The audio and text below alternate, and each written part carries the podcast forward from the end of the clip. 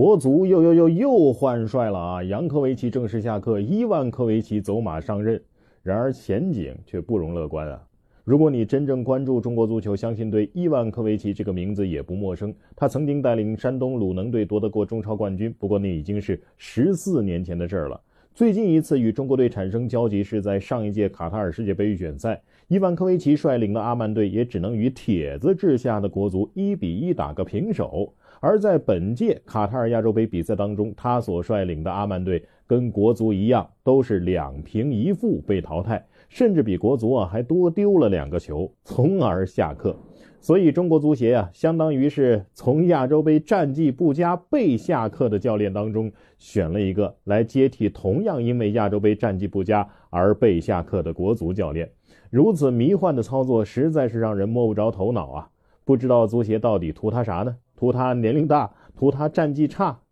可能只有一条符合，那就是便宜吧。早在世预赛开打之前啊，我就说过，国足想要打进这次第一次八点五个亚洲区名额的世界杯，唯一的有希望的办法就是一，请一个有成功打进世界杯经验的主教练；二，给他完整的备战周期。现在完整的备战周期已经没有了，不仅错过了最好的亚洲杯练兵机会，还请了一个。有着带领伊朗队，不过当时他是助理教练，以及阿曼队两次冲击世界杯失败经验的主教练，那前景必然堪忧啊！不过再过三天就是这位新任主教练七十岁的生日了，在这里我还是祝福伊万科维奇先生生日快乐，带我们去美加墨吧，甜甜的，酸酸的。有营养，味道好。相信八零九零后的我们对这段 AD 钙奶的广告歌呀都不太陌生。无论是在大火的电视剧《狂飙》里，还是作为今年龙年春晚刘谦魔术的背景板，AD 钙奶始终没有脱离过我们的视线。而作为它的缔造者，中国最具影响力的企业家之一，宗庆后先生无疑也成为了我们八零后、九零后童年时光中不可磨灭的一部分。回忆起来，当时八九岁的我们，正是娃哈哈最火爆的年代。那时候，一版娃哈哈呀，能够让我们欢喜雀跃一整天。这就是娃哈哈的创始人宗庆后先生所创造的中国饮料界的奇迹。如今，喝着 AD 钙奶长大的八零九零后已经不再年轻。我们有感于老一辈企业家的离开，也许就意味着一个时代的结束，一段历史的终结。但他们的创业精神和执着追求。依然是我们学习的榜样，特别是宗庆后先生的辞世啊，让人不禁回忆起他创业初期面临的各种困难和挑战。在他的带领下，娃哈哈从无到有，历尽坎坷，发展成为了家喻户晓的品牌。他的贡献不仅仅在商业领域，更是对中国民营经济的发展都做出了巨大的贡献。今天呢，我们很多的八零九零后都特意啊去买了一份 AD 钙奶，去品尝童年味道。用这样的方式向宗庆后先生表示哀悼和缅怀。宗庆后先生创立的娃哈哈公司以及其他的产品，依然会铭记在我们的心中，成为一段美好的回忆。彩礼低于三万九，子女可以优先入学。乍一听，第一反应啊，是挺奇葩的啊！彩礼多少跟子女入学有什么关系？这是江西省崇义县推出的一项礼遇政策。不仅如此啊，彩礼不超过三万九的新婚家庭，还可以同时享受景区旅游优惠、免费乘坐公交车、优先给予就业创业贷款和就业补助；指定酒店举办婚宴还能享受八八折的折扣，等等等等啊。反正当地啊，想要进一步深化婚嫁领域移风易俗工作，改变外界对江西彩礼高的刻板印象。啊，这可以理解，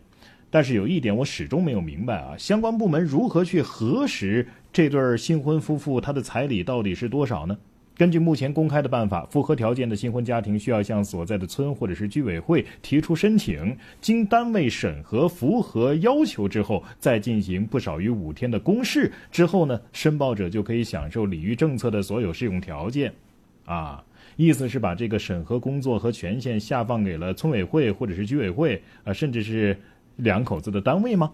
但是村委会、居委会又具体怎么去审核呢？还是说申报者说多少就是多少呢？说白了，这项政策呀，还是导向意义远远大于实际意义，而且呢，并没有触及到高彩礼现象背后的根本原因。其实从古至今啊，婚姻的本质就不是什么两个人爱情发展到一定程度的结果，而是人类社会当中的两个人，或者是两个家庭，甚至是两个家族，为了生存和发展所达成的一种合作模式。在大多数地区呀，男女双方实力对等，或者说是男方的实力大于女方的大多数情况下，彩礼其实只是一个象征性的礼仪性的东西，不会太高啊，甚至会转回到新婚夫妇的手上，作为这个新公司的启动资金。而在少部分地区，或者是女方实力要高于男方的少部分情况之下，天价彩礼才成为了女方劳务派遣到男方这里的。人才培养经费、劳务费和押金，哎，我这里不是在物化女性啊，而是这少部分女方家庭在索要天价彩礼的时候，他们的理由正是如此啊，无非是因为女方呃生养一个女儿不容易，呃嫁过来呢要给男方生孩子，要承担一部分的家务啊，女方的家庭也需要一定的养老或者是可能的离婚之后的保障。那么这么说，不就是培养费、劳务费和押金吗？那么与此同时，要到彩礼的女方家庭其实也不一定就占得到便宜。如果说这个家庭除了女儿还有儿子的话，那么他们的儿子也同样需要支付高价彩礼给别人家庭啊，如此就形成了恶性循环，要价也会越来越高。所以啊，想要从根本上解决这个问题，地方上啊不应该把目光盯在索要高价彩礼和愿意支付高额彩礼的老百姓身上，而是想办法从制度上来解决女方的后顾之忧，同时让男方呢也有机会、有能力去赚到更多的钱，而不是像一个家长一样对年轻人变相的催婚逼婚。年轻人为什么不结婚啊？因为穷啊，结不起婚呢。那年轻人为什么穷呢？没有高收入的工作呀？为什么没有高收入的工作呢？本地的经济水平差呀，没有好的就业机会嘛。这就是为什么只有江西等经济发展较落后的地区才会有彩礼问题，而上海啊、广州啊、深圳啊，很少听说有这方面的问题吧？所以地方上最应该做的就是想办法提高本地的经济发展水平，增加就业机会和收入，才能够减轻家庭的经济压力，才有可能从根本上减少对彩礼的依赖。你觉得呢？